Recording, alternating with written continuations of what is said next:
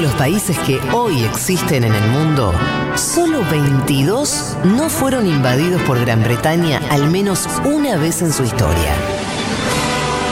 Ah, delicias del primer mundo.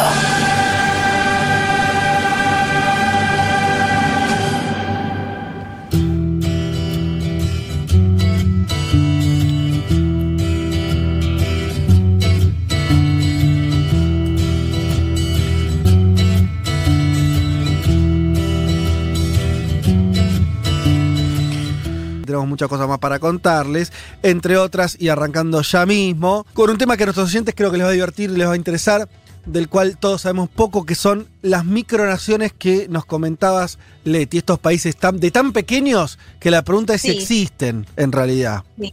Fede, ¿No? ¿puedo hacer dos breves comentarios antes de empezar? Con respecto a las palabras, primero que esta semana aprendí que en algunos países dicen nasobuco al tapabocas y me pareció buenísimo, nasobuco, es Sí, genial. muy buena. Y por otro aprovecho mandarle un saludo a mi hermana Patricia que está bragado escuchándonos mientras está haciendo un matambre asado, así No, que un beso para, para ella. Eh, Ahora sí, sí. nos metemos, sí, la envidia total, Sí, que no, no. me mande fotos mejor, pero la bueno. parte del matán brazado fue innecesaria. Vos podés haber dicho, saludos No, a mi hermana que está embragado. Guerrillita, divino, divino. Bueno, Bueno, ahora sí nos metemos porque las micronaciones sí existen. Como les comentaba antes, hay más de 100. Cuentan con lo que se conoce como la Organización de las Micronaciones Unidas. Y eh, básicamente tienen algunas particularidades, pero en realidad hay grandes, grandes diferencias entre cada una, por qué se creó y sobre todo de la manera en la que se creó. En algunos casos son directamente familiares, un grupo familiar, en otros casos un grupo de amigos que directamente decretan en cierto territorio, son territorios pequeños en general, que se decretan como un Estado independiente. ¿Por qué se los considera micronaciones? Porque eh, eh, sobre todo para diferenciar de lo que tiene que ver con lo que son los microestados, como puede ser el Principado de Mónaco, Andorra o incluso la Ciudad del Vaticano, que en estos casos son pequeños estados soberanos que tienen reconocimiento internacional. mm, Lo que pasa con las micronaciones es que no tienen este reconocimiento, pese a que tienen banderas, tienen himnos, tienen moneda propia, tienen incluso hasta selección de fútbol en algunos casos. Eh, eso me pareció súper eh, interesante porque si uno entra a ver, bueno, podés encontrar todos estos eh, elementos más de un propio, de un estado propiamente, ¿no? Eh, si les parece, para ir metiéndonos un poco de lleno, vamos a eh, escuchar a Rodrigo Díaz, que él es profesor de geografía y licenciado en enseñanza de las ciencias sociales, maestreando la sociología de política internacional, y además eh, tiene un canal que se llama Espacio Geográfico, para quienes le interesen lo pueden seguir en las redes sociales. Rodrigo nos contaba el primer caso que vamos a analizar de micronación, que tiene que ver con el Principado de Silan, el cual comentabas antes, Fede, que está a unos pocos kilómetros de la costa británica. Y bueno, Rodrigo nos contaba un poco cómo surgió este Principado. Si les parece, lo escuchamos. Caso de Sealand, que es una plataforma antiaérea construida a 10 kilómetros de la costa de Gran Bretaña en el año 1942, que en el año 1967 Paddy Roy Bates, escapando de una legislación que prohibía las radios sin licencia, se estableció primero para hacer una transmisión de radio pirata y después, el 2 de septiembre ya del año 67, declaró la independencia del Principado de Sealand. Tuvo un conflicto con la Marina del Reino Unido en el año 68 y en el año 78 eh, sufrió un intento de toma por parte de holandeses y alemanes que derivó en una toma de rehenes y en una negociación internacional que eh, de forma indirecta la reconoció como un Estado por el hecho de que la, la liberación de estos prisioneros la tuvieron que negociar directamente con la familia real, por decirlo de alguna forma. hermoso. lo- Es una historia hermosa, Sí.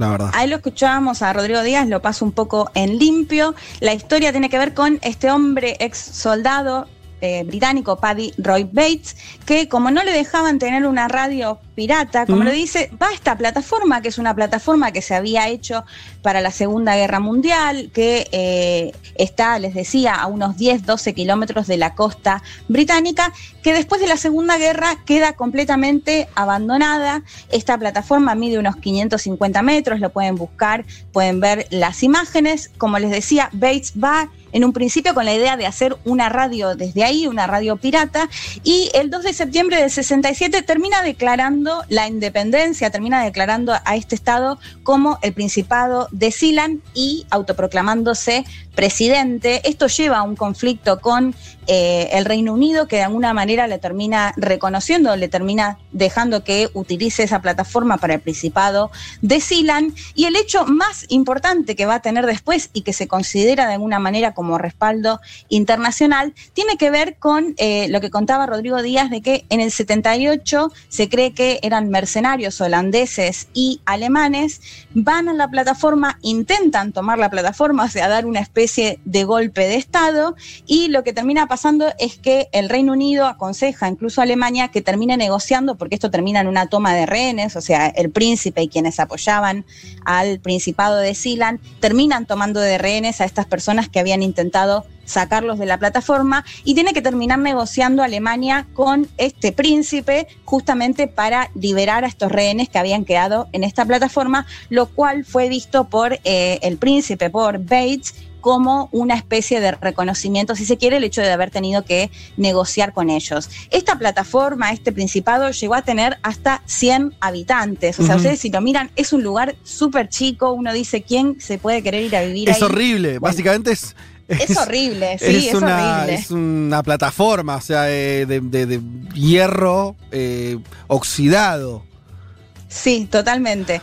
Eh, bueno, les decía, llegó a tener 100 habitantes. Eh, Bates murió hace unos años y quedó a cargo su hijo. Por eso se habla cuando uno lee sobre el Principado de sí. dice monarquía hereditaria, porque bueno, ahora está su hijo, que en realidad se cree que él está más tiempo en el Reino Unido, pero que viaja cada tanto y que siempre hay gente viviendo ahí.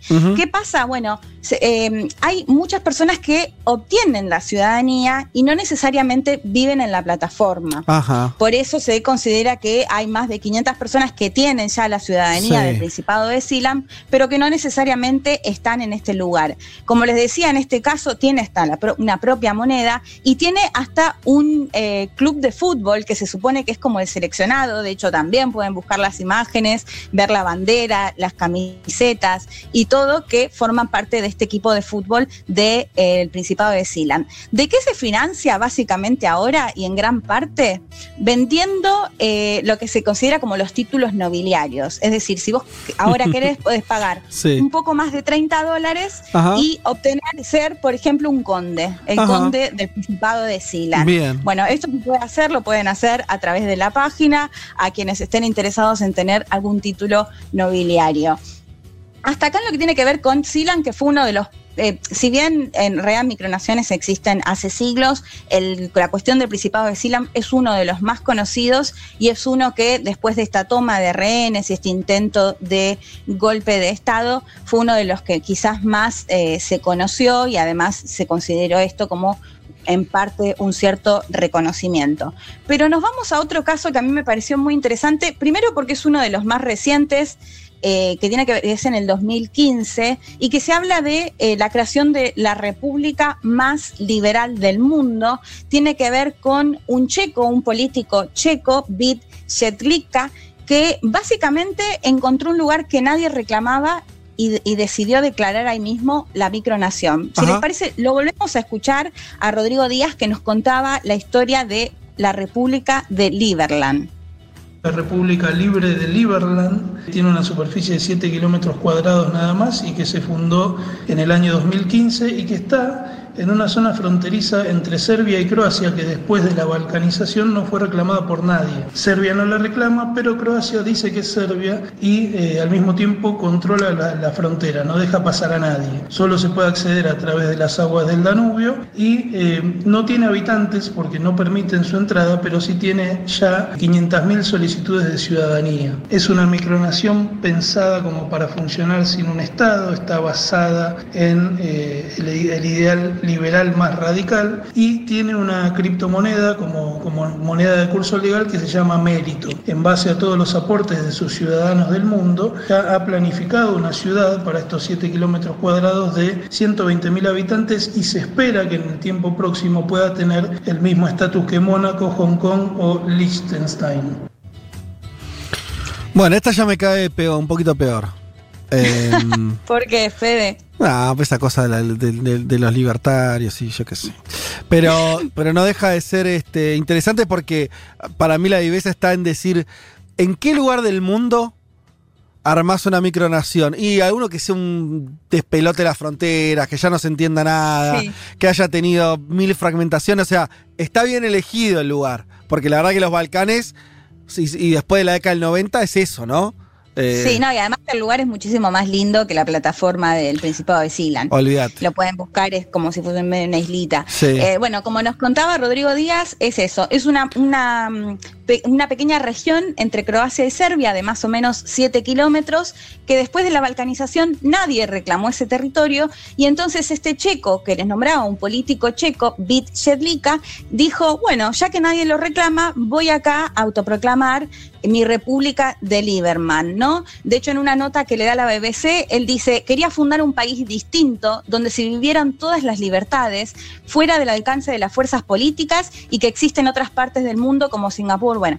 Y encontró esta parte donde declara, va básicamente como el hombre cuando llegó a la luna, planta la bandera de la República de Lieberman, es- de es, esto es en el, en el 2015, y lo interesante que contaba ahí Rodrigo, que cuenta ya con más de 500 más de 500 mil ciudadanos y ciudadanas. Ustedes se pueden anotar, tienen que completar un formulario a través de la página Ajá. y ahí los aceptan o no los aceptan como posibles ciudadanos o ciudadanas. Sí, Juan. Un dato random que me acordé, eh, Sí. que es eh, que Milei en, eh, en ciertos eventos de cosplay se disfraza de Ay, un guerrero de Liberland. Ah, Ah, mirá. O sea, claro, Me encanta. Es, es ultra fan. es ultra fan de- Liberland. del país, claro. Entonces, de hecho, ha caído, creo que a la Comic Con o a alguno de esos eventos, disfrazado de un superhéroe de Liberland, el país de la libertad. Ay, me encanta para- ese dato. Me Para encanta que porque tengan ese dato. Justamente lo que dice el presidente de la República de Liberland, que este país en el cual se espera que se construya una ciudad, como contaba Rodrigo, de más de 120 mil habitantes, los impuestos se van a pagar de acuerdo a qué tan conforme estés con lo que te brinda, con el servicio que te brinda la República de Liberland, Sí. ¿no? De hecho, bueno, en parte la idea era eso, ¿no? Y, bueno, y, y- y de los libertarios, ¿no? Esta, esta cuestión de los impuestos y demás.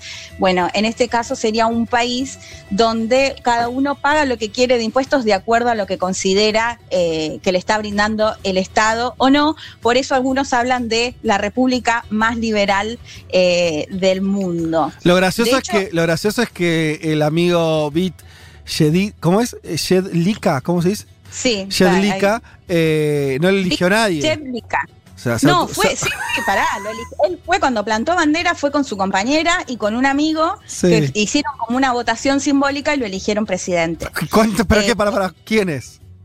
Su esposa y su amigo. No, no, es que O sea, creo que es más democrática una monarquía de- absolutista. Es más democrática la, la monarquía absolutista que lo que acaba de contar. Es gracioso. Para mí son, son esas cosas donde los libertarios puestos a... territorio. Te decía, digo, son esas cosas donde los libertarios puestos a hacer cosas por ahí terminan siendo un poco más autoritarios que libertarios. Pero bueno, harina de otro costal.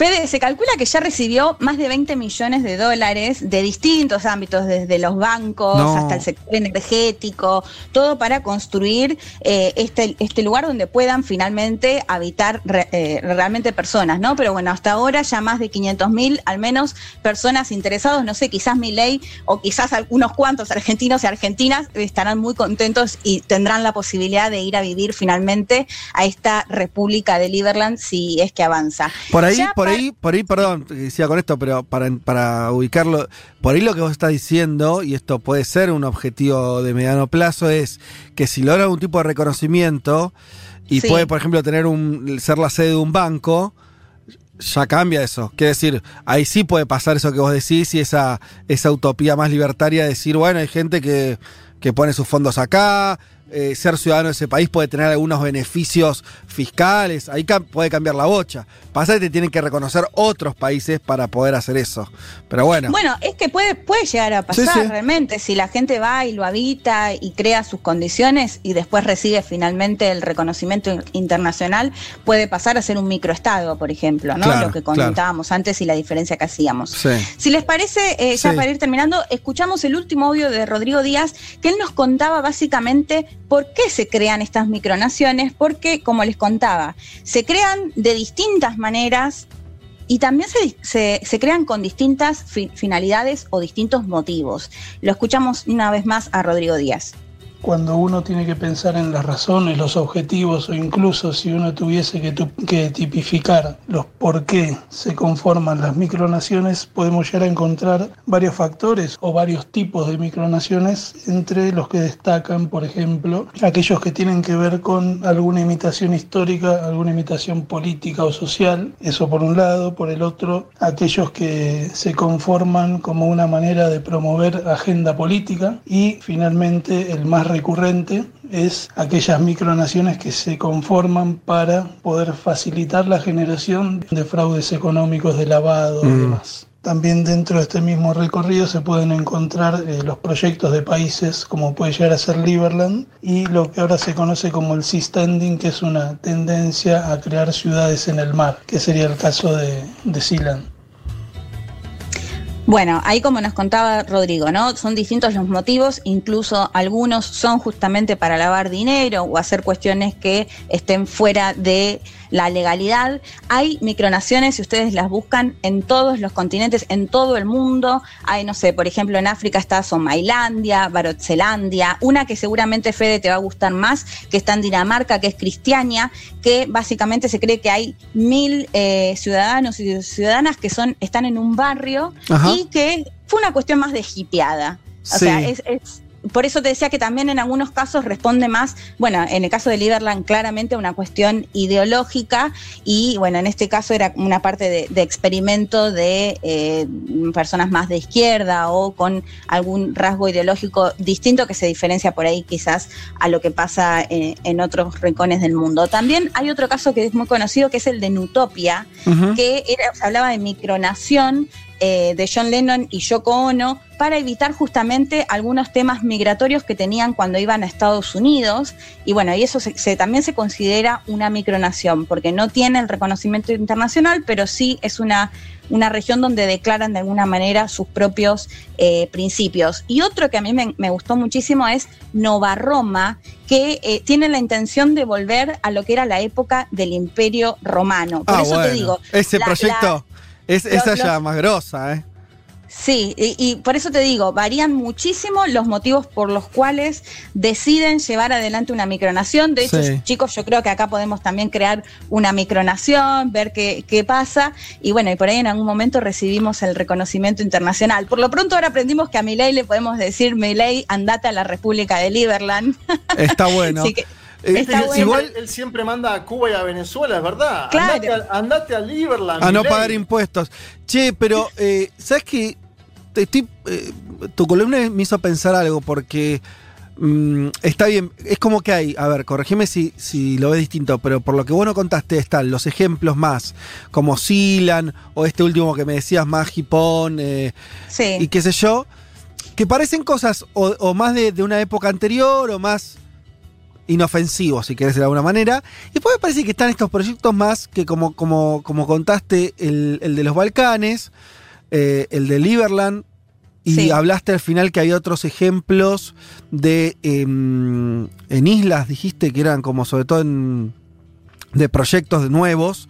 Eh, a lo que voy es, esto estoy pensando en el aire con ustedes, no Sí. puede haber intentos más, entre comillas, serios, vinculados a generar eh, lugares de no fiscalidad o de fiscalidad muy laxa, y entonces ya no sea tan chistoso, ya no sea como, Claro. hay dos locos de- dicen que son eh, reyes de no sé qué lugar, sino que sean intentos más financieros, con mucha guita atrás, con ideas muy claras, y donde estén buscando básicamente, eh, así como las criptomonedas son in- intentos de salir del sistema, del sistema monetario que determinan países soberanos, es decir, hago una moneda virtual, hacer Sí. países virtuales puede ser una manera de empezar a escapar de los, de los sistemas impositivos, que me parece la, es la que se viene de parte de los ricos, no de los poderosos. Esto ya existe, que era lo que contaba Rodrigo Díaz, en algunos casos tiene que ver con una finalidad financiera de lavado de dinero y demás. Y por otro lado, para mí el caso de Liberland nos está diciendo algo. Porque, a ver, por ejemplo, el Principado de Silan, realmente yo creo que una vez que ya no esté el hijo No, de, claro. Dudo que continúe porque esto, pueden buscar la imagen y ver que la plataforma no te ofrece demasiado, es muy Es un difícil que puente. Sí, es muy difícil que quieran ir a vivir ahí. era ahora, alguien que quería hacer una radio, de porque- Liberland, de hecho, Sí. uno lo mira y es bastante lindo el lugar, digo, realmente se podría llegar a ser un lugar donde las personas eh, quieran ir a vivir y llevarlo Igual adelante Leti, de igual Leti, no tienen, el punto es que no tienen que vivir ahí. Digo, no, no, estás usando como. No necesariamente, Claro, pero digo, me parece que para tener un reconocimiento internacional sí van a necesitar tener una población que viva efectivamente Sí, ahí y no solo que sean ciudadanos que están viviendo en otra parte Claro. del mundo. Pero yo creo que en la República de Liberland, de Liberland, dale con Liberland, Liberland es muy nueva, es de 2015 Mm. y me parece que ahí hay que mirarlo. Total. Yo creo que, y, y además, si llega a pasar algo ahí, si llega a haber un reconocimiento internacional, por supuesto, también puede ser eh, el comienzo para que otras personas con cierta ideología Ahí va. también lo quieran hacer y seguramente espacios en el mundo en estas condiciones no van a faltar. Totalmente, y para mí es eh, estoy entendiendo la, la relevancia de eso y me parece que puede haber una tendencia, sobre todo eh, cuando estamos viendo que los ricos, los super ricos, lo que quieren es escapar del, del- de los estados, ¿no? O sea, básicamente no pagar impuestos, no estar eh, sojuzgados a las reglas de la política, de las soberanías nacionales. Así que no me parece una, una pavada o, un- o una cosa, eh, eso, comparada con, te decía lo de Silan, en el sentido que era bueno, era alguien que quería por una radio, ¿no? Era- Sí. eh, era- sí, lo de yo lo conté porque es uno de los más conocidos, pero en Total. realidad a mí me parece que es uno de los que menos futuro puede llegar a tener. No, digo, es más no romántico, esté es- es- es- es algo más romántico, algo más como Sí. eh, naif, ¿no? Este, esto otro me parece ya tiene otra, otro condimento. Eh, Sí, totalmente, Fede. Súper interesante esta columna sobre microestados. Ya volvemos. Un mundo de sensaciones. Vázquez, Carg, Martínez, Elman. Un programa que no quisiera anunciar el comienzo de la Tercera Guerra Mundial. Pero llegado el caso, lo hará.